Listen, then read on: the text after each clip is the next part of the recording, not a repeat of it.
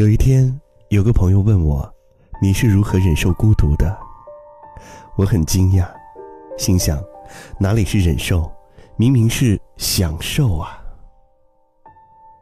这些年，我一个人做的事儿太多了，孤独的日常就是一个人吃饭，一个人散步，一个人逛街，一个人旅行。朋友说。听起来有点凄凉，我说，我从没感觉到凄凉啊。也许被动意义上的孤独会有些凄凉，可对于我来说，不是孤独选择了我，而是我主动选择了孤独。读大学的时候，我很少在宿舍，大部分的时间都是在自习室里度过的。大学的自习室非常的宽裕，我在一个座位上坐了三年之久。每天的时光都很安静，我在那里学了新概念四，考了研。失恋之后，我在那个座位上独自看了好多本书，就连读书笔记都做了厚厚的几本。读研了，我大部分的时间仍然选择自己一个人。有时候，我们全天从早到晚都有课，全班同学几乎十二小时都在一起。每逢此时，我一定要在晚上最后一节课下课之后和舍友说：“你们先回去吧，我要出去走走。我也不会走到多远的地方，不过是沿着校园里的小路闲逛。可是，我每天一定要有至少一个小时的独处时间。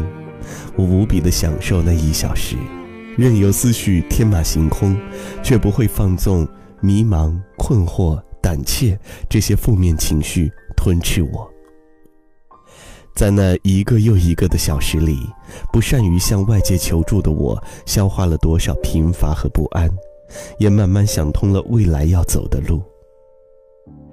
就在这七年的孤独当中，我从十六岁长到了二十三岁，以每年平均一百五十本的速度看掉了大约一千本书，还写完了第一本书。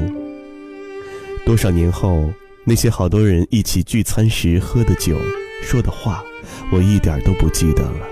可那些一个人孤独攀爬、求渡，像荒原上的羚羊一样飞快奔跑的时光，却一刻都没有走失，全都蜕变成了青春纪念册上的字迹，那么沉厚，那么深刻。这大概就是孤独教给我的事儿吧。它让我在最年轻、最躁动的时光里，选择了一个最安静的角落。我远离喧嚣，却收获了对于青春而言更为宝贵的东西。没有什么比成长更重要的了，没有什么比一点点超越旧日里胆小的、脆弱的、无知的自己更重要。我就是在这七年的孤独里。纵行天地，用双手去打破命运，再用双手去创造一切。工作之后，每一个上班的白天都很嘈杂，所以我简直付出一切，只为求得下班后一张安静的书桌。今年一月份，我一个人去泡温泉，露天温泉在近零下十摄氏度的室外，热腾腾的冒着白气。我敷了一张面膜，带去了我最喜欢喝的果汁，看完了一本小说。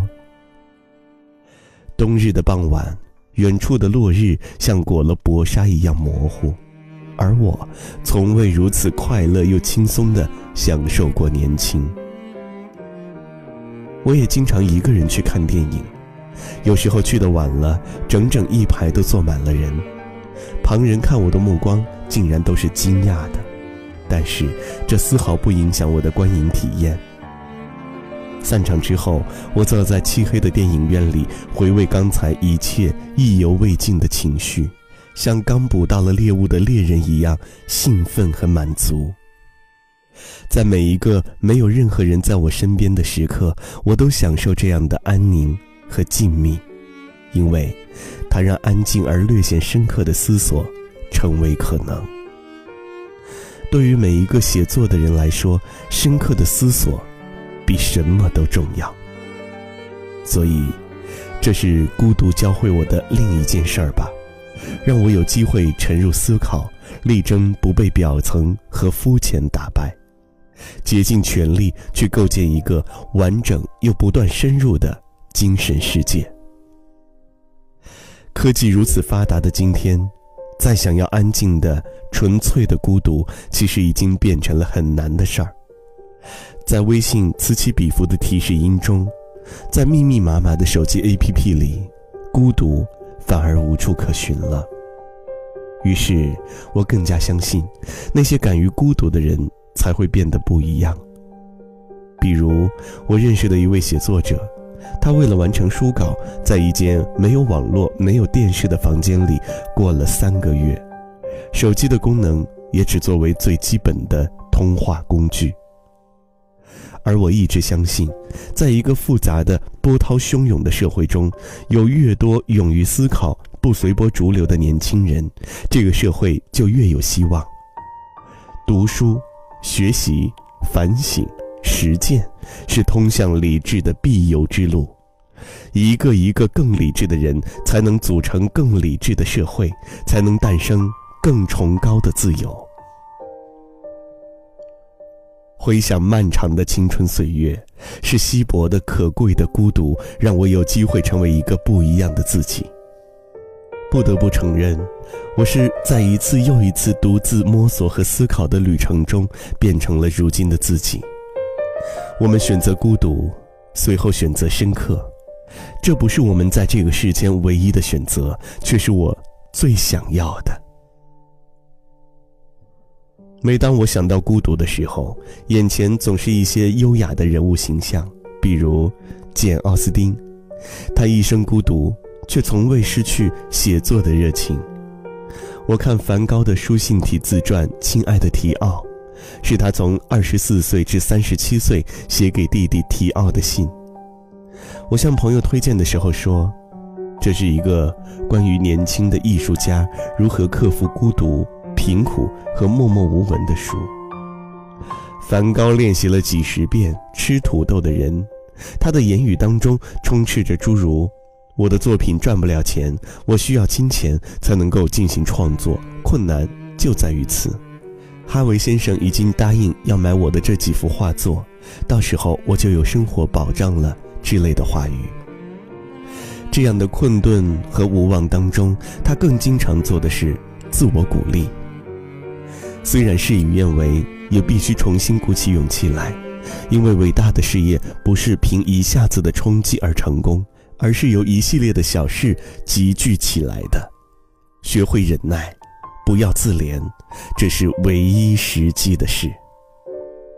你不得不承认，在最高的意义上，是孤独创造了我们，甚至是孤独让我们区别于他人。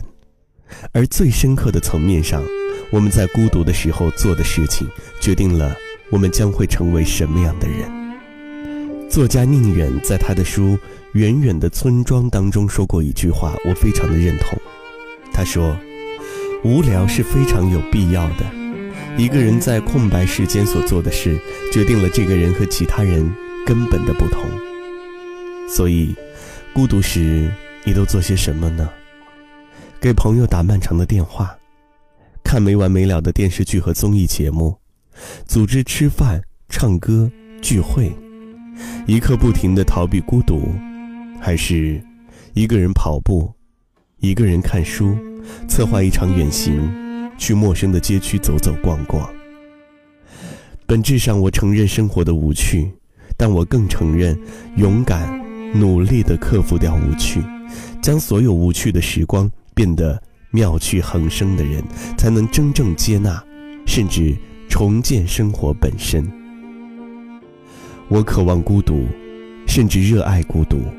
因为我热爱一个人追逐自我的时刻，没有任何人自我实现的过程是在嘈杂的聚会上。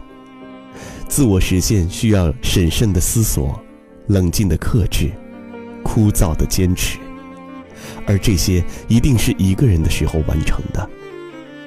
有人说，无法享受孤独的人不配拥有孤独，而我只想说，无法享受孤独的人。终将错过孤独。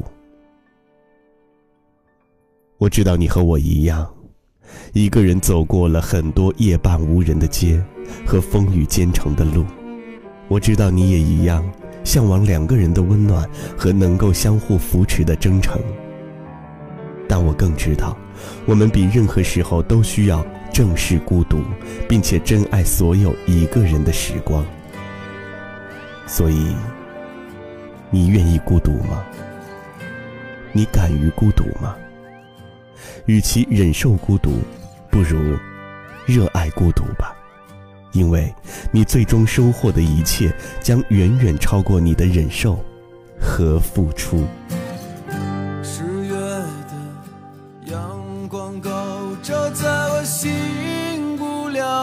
床上，你只是为我盖一个被子就走了，可那只是一场梦。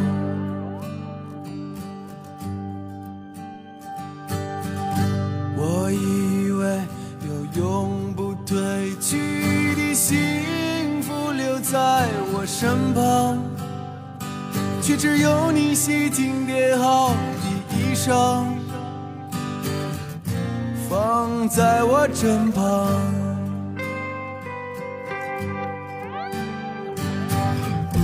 我也只能站在街头想着你苍凉的后背。是否你的无知和理想带你去过天堂？我也只能